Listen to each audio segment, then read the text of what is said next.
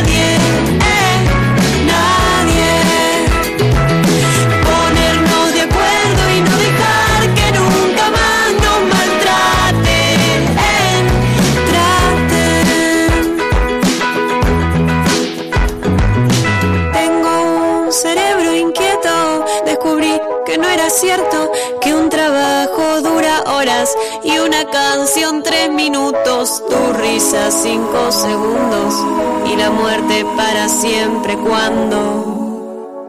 ¿Cuándo?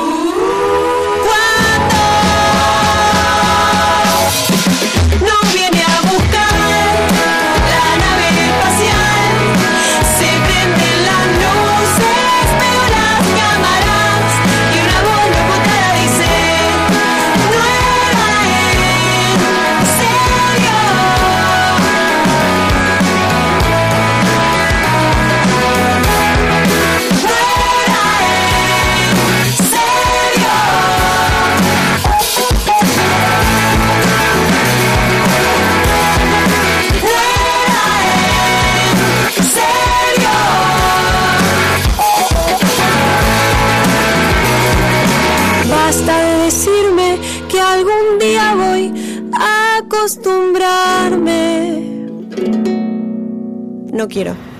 Parece cansancio, pero es miedo. Parece paciencia, pero es resignación. Parece poesía, pero es tiempo. Parece la tarde que caminamos junto al río, pero es otro río, otra tarde y otros nosotros.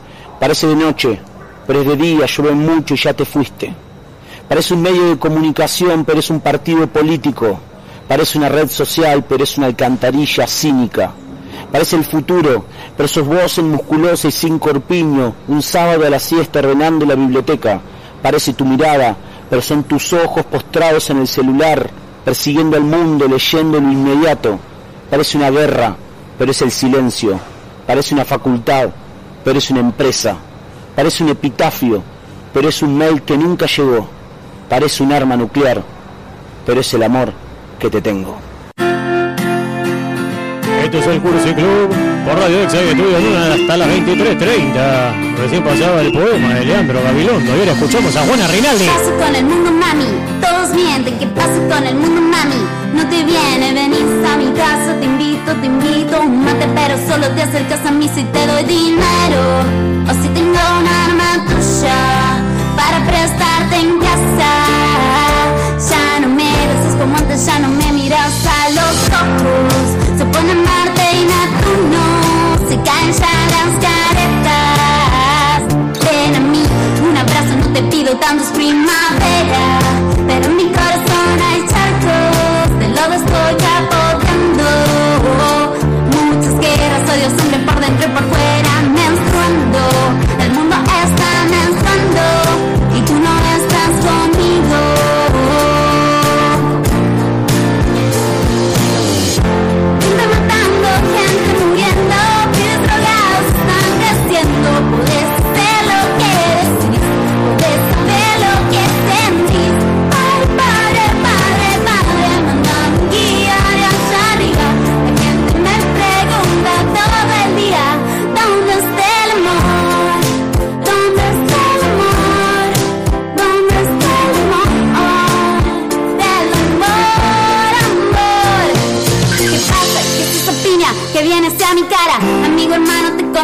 de los tres años. Quiero contar algo ideológico Pero la verdad es que solo me importa el drama de mi corazón. Y que me peleé con un amigo Y que ellos todos se agarraron a las piñas En donde no sé. Esto es una muestra que yo quiero bailar. No me importa No será chacareta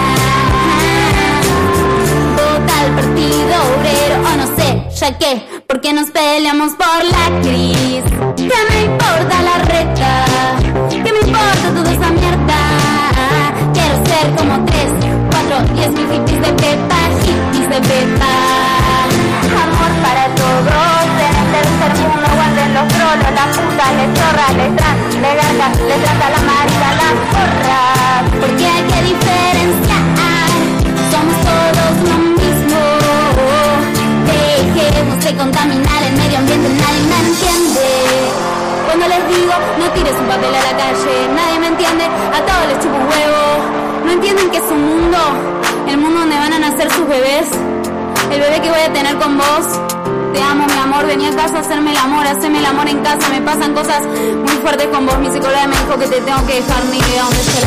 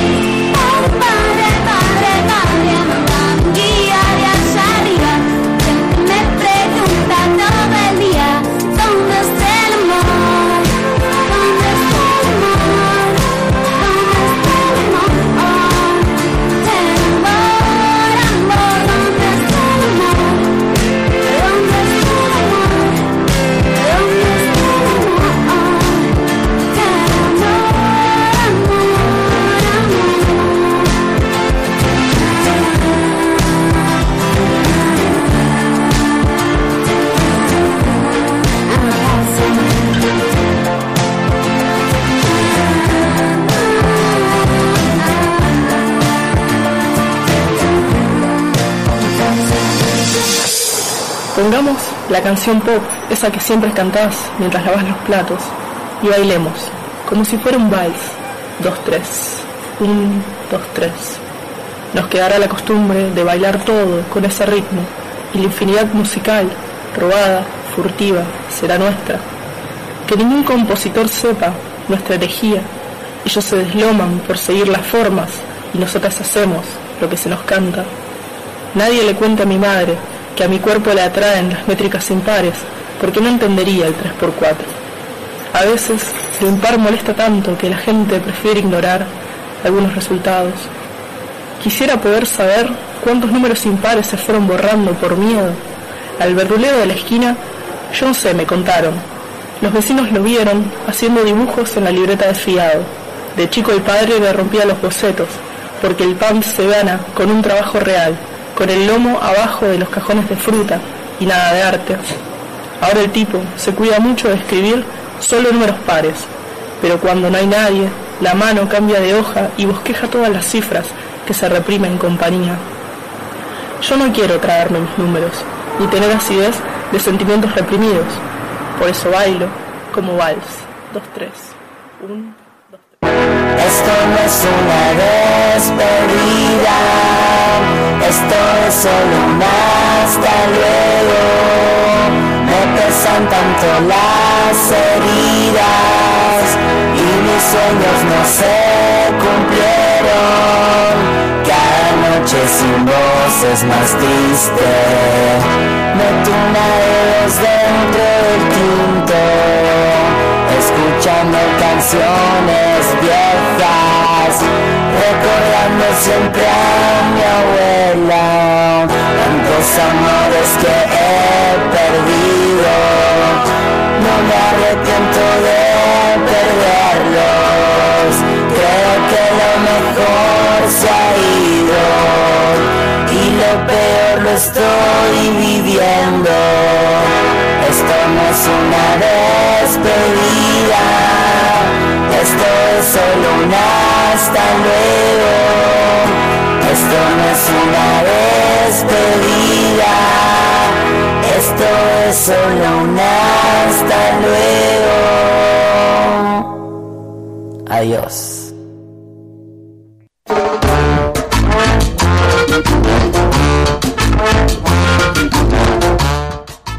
Esto es el Curso y Club por Radio Exa y Estudio en una. Hasta las 23.30, Néstor. Escuchábamos a Cande Fumale con un hermoso poema, Vals. Y también a Prensado Paraguayo con su tema single.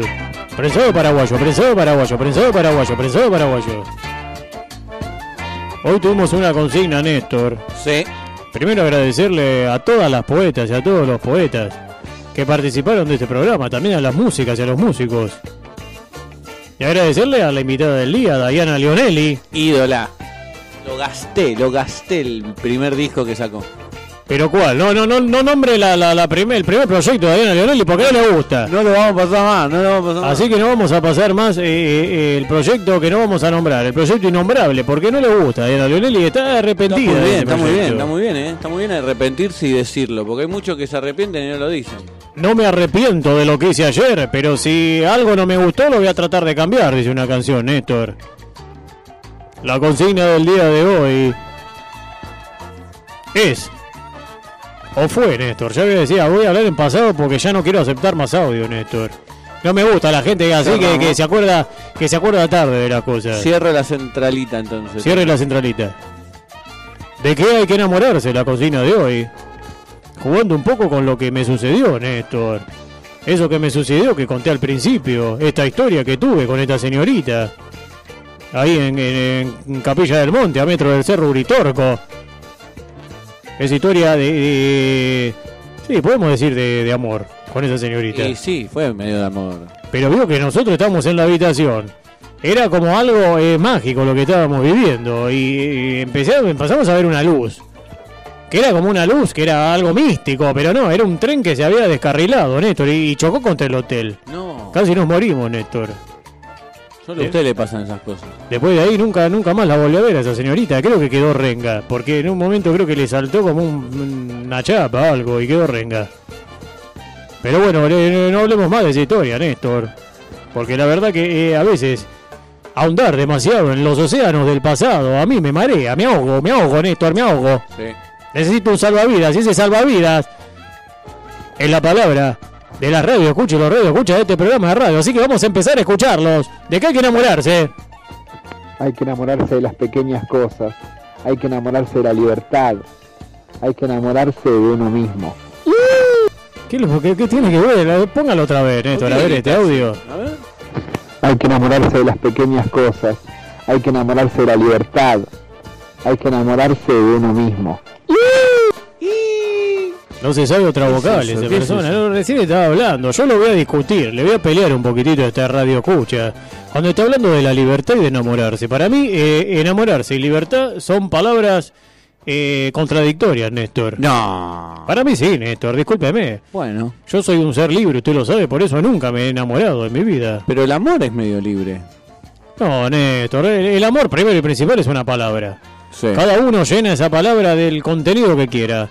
Pero si vamos a hablar de enamoramiento, que es un estado medio de locura, o citando a Jean-Marie Rilke, cuando hablaba de, de eso de, de- escaparle un poco a la muerte, que uno busca tal vez en otra persona eh, eh, escaparle a la muerte, como puede ser los niños que eh, no no no son eh, no tienen pendiente la muerte o los perros o los animales que no tienen no, no están pendientes de la muerte. El ser humano a veces se enamora para no reconocer como parte de su vida su finitud por eso Néstor cuando hablamos de libertad y hablamos de enamoramiento que el enamoramiento es como una especie de, de- de engaño usted porque es mago Néstor y a usted le gustan los hechizos Sí. pero digo, para mí, eh, eh, eh, por un lado la libertad y por el otro lado el enamoramiento es una contradicción. Pero escuchemos que tal vez nos da la respuesta al próximo audio, el próximo radio escucha o radio escucha. De que hay que enamorarse y de las decisiones que uno tomó en la vida. La verdad que si a uno lo hizo feliz, cargo. hay que enamorarse de- del rumbo que le dio a su vida. Un saludo a todos los amigos del Cursi Club. A, Vamos. a ver, ponga, ponga, ponga otra vez el audio y vamos a analizarlo, Néstor. De que hay que enamorarse y de las decisiones que uno tomó en la vida. La verdad que si a uno lo hizo feliz, hay que enamorarse de- del rumbo que le dio a su vida. Un saludo a todos los amigos del Cursi Club.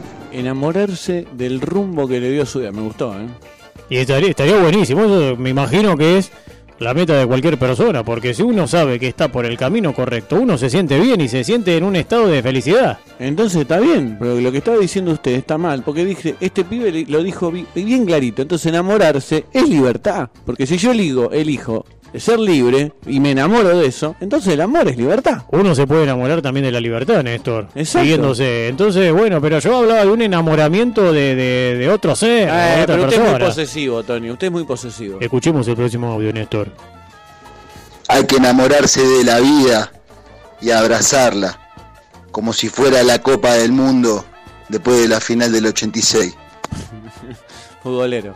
Lo llevó al, lo, lo llevó al deporte. A ver, ve, eh, otra vez, Néstor. Hay que enamorarse de la vida y abrazarla, como si fuera la Copa del Mundo después de la final del 86. Está bien, Néstor, pero usted sabe que si uno se enamora de la vida, después esa vida eh, deja de existir, porque la vida no es para siempre. Bueno, pero y ya ahí uno no está para enamorarse tampoco, porque ya no va a estar más, así que... Entonces uno también se tiene que enamorar del sufrimiento, Néstor. ¿O no? No, ¿La medio, pesimista eso. No, pero digo, eh, también hay que enamorarse del sufrimiento. Si uno quiere enamorarse de, de- de la vida, como dice este radio escucha, también, eh, y aparte habla de levantar la Copa del Mundo. Me imagino que cuando no se levanta la Copa del Mundo, ¿uno qué le pasa? Uno la pasa mal. Claro. Entonces tiene una expectativa baja. Pero bueno, el próximo radio escucha seguro nos contesta esto. Un saludo desde Bahía Blanca, Ah, es el mismo, es el mismo. programa, los quiero mucho, me alegran siempre un ratito en la semana. Brunito, Brunito de Bahía. Brunito de Bahía Blanca, un saludo a Brunito de Bahía Blanca. eh, que mandó en dos partes, así que pasemos otro audio, pero que- creo que el último, Néstor, porque ya te No. quiero contar una historia ahora. ¿Y qué? ¿Muy larga? Y es bastante larga, Néstor. Usted la conoce esta Hay que enamorarse de la libertad, hay que enamorarse de la libertad, cuidarla mucho y disfrutarla. Acá, el cabezón de Montermoso, un beso grande. Mire, ahí se lo contestó. Eso fue para usted, Tony. ¿eh? Hay que enamorarse de la libertad. Se lo voy a poner de vuelta sin que usted me lo A pida. ver. Hay que enamorarse de la libertad, hay que enamorarse de la libertad, cuidarla mucho y disfrutarla. Acá, el cabezón de Montermoso, un beso grande. Un saludo grande al cabezón, pero bueno, sigue eh, hablando de una está con- contradicción, está eh, con unos amigos acá me manda un texto y dice saludos a Micho, Tito, Gordo y Cabezón, dice. No, Néstor, cayó en la trampa, Ah. Néstor. No, cayó en la trampa, Néstor. Pero siguiendo con la consigna, hablan de enamorarse de la libertad, ¿no? Bueno, está bien, es lo que hablamos antes, enamorarse de la libertad. Pero eh, eh, es un poquitito, eh, si uno se pone a analizar las palabras, la toponimia. ¿Qué? Es el, el- el arte de los topos, un día se lo voy Ah. a explicar. Pero digo, hay una gran contradicción ahí, Néstor, porque para mí el enamoramiento es encadenarse a algo. ¿Ah, sí? Y pero uno se puede encadenar a la libertad. Me parece que eh, Néstor, el- la persona adecuada para contestar todas nuestras preguntas, ¿sabe quién es? Sí, yo creo que sí. ¿Quién es? No lo voy a contestar con palabras, sino con audio. A ver.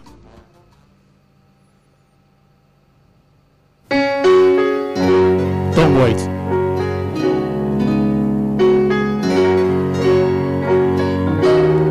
Agradecimos está, agradecidos estamos con el mago Néstor por los audios que mandan todas y todas las radioescuchas.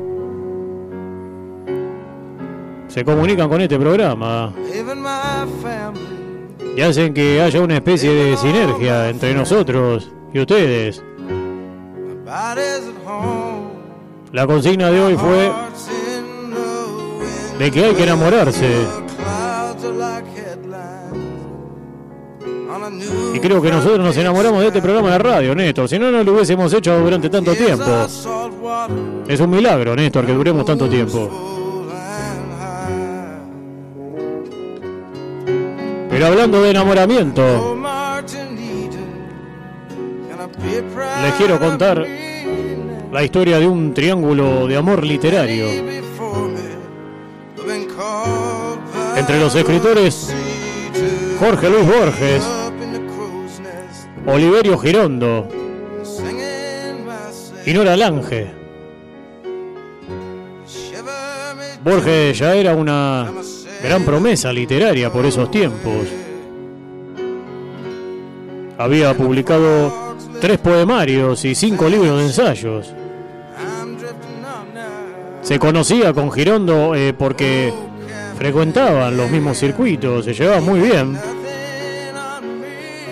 Hasta que un relámpago femenino los volvió enemigos. Borges estaba enamorado de su prima, la escritora Nora Lange, seis años menor que él, con quien compartía paseos por la ciudad, charlas profundas y un coqueteo que se nutría también de literatura, por ejemplo, el prólogo del primer poemario de ella, La calle de la tarde de 1925, lo escribió él, lo escribió Borges. Pero un mediodía de 1926, Nora Lange fue junto a Borges a un almuerzo en homenaje a Ricardo Guiraldes. Y por esas casualidades se sentó junto a Oliverio Girondo, que también había sido invitado. Ella tenía 21 años y una belleza eh, bermeja destellante. Cuentan que Girondo había comprado una botella de vino especial y la tenía ahí en el suelo, justo al lado de la mesa. Y no era Lange, en un descuido, la tiró. Derramando así todo el, contenido, todo el vino en el suelo. A lo que Oliverio Girondo dijo con su voz caoba, casi subterránea. Parece que va a correr sangre entre nosotros. A partir de ese momento, el flechazo fue instantáneo. Y Borges. Claro, imagínense que Borges estaba ahí mirando todo.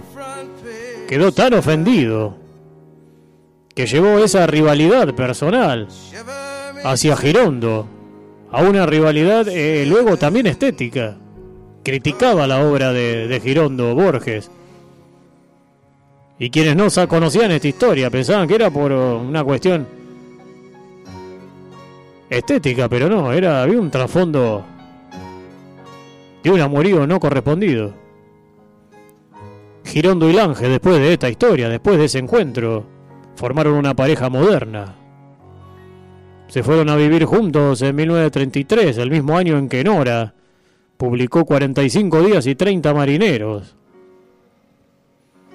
Y para presentar el libro organizaron una fiesta en la que ella se vistió de sirena y entre los intelectuales invitados se encontraban Pablo Neruda y Federico García Lorca.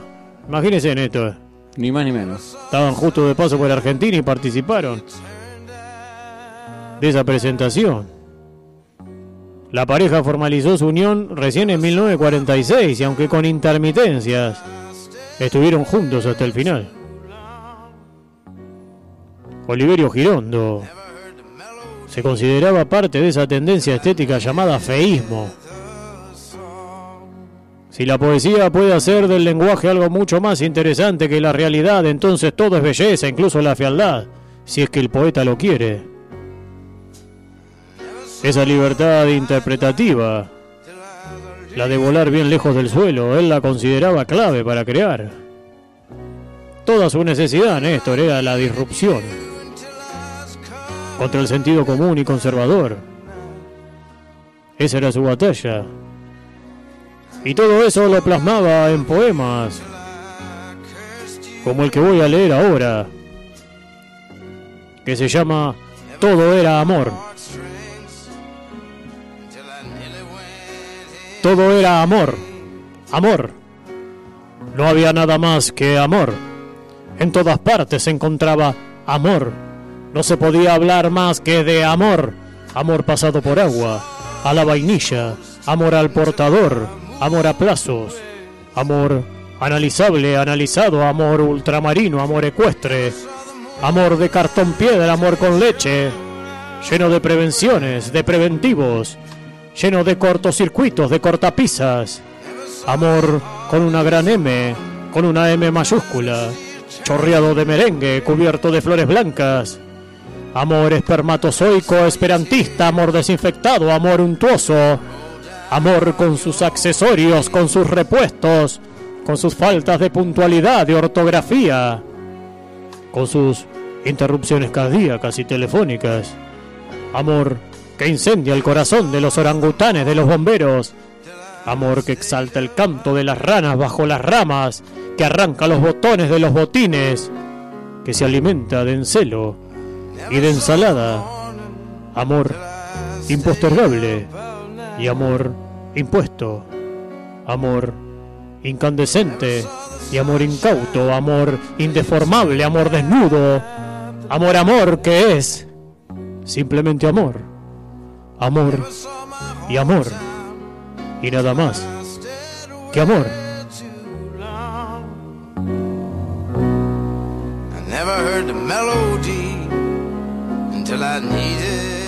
Todo era amor de Oliverio Girondo. Que se terminó casando con la prima de Borges. Borges intentó conquistarla, pero no pudo. O mejor dicho, Nora Lange decidió querer compartir eh, la vida con Oliverio Girondo. Tras ese encuentro fortuito, en ese homenaje a Huiraldes.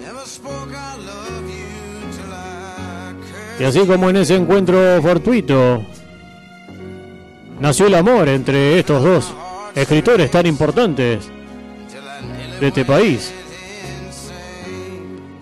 También un encuentro fortuito es el Cursi Club. Que todos los martes intenta crear un espacio en donde las poetas, en donde los poetas, las músicas, los músicos puedan darse a conocer, puedan contar su historia con acordes, con lírica efusiva y siempre con amor al arte, como el que tenemos aquí, con el mago Néstor, a quien le agradezco otra noche. A usted, Tony, a usted, como siempre. Agradecerle a Estudio Nuna. Agradecerle a la gente de Radio Vexa, Cristiano Carvalho y Federico Macitelli, por su apoyo inc- incondicional y por permitirnos hacer lo que nosotros queramos. Y agradecerles a todas las personas que nos están escuchando del otro lado. Esto fue el Cursi Club. Mi nombre es Tony Bandini. Y nos encontramos el martes que viene.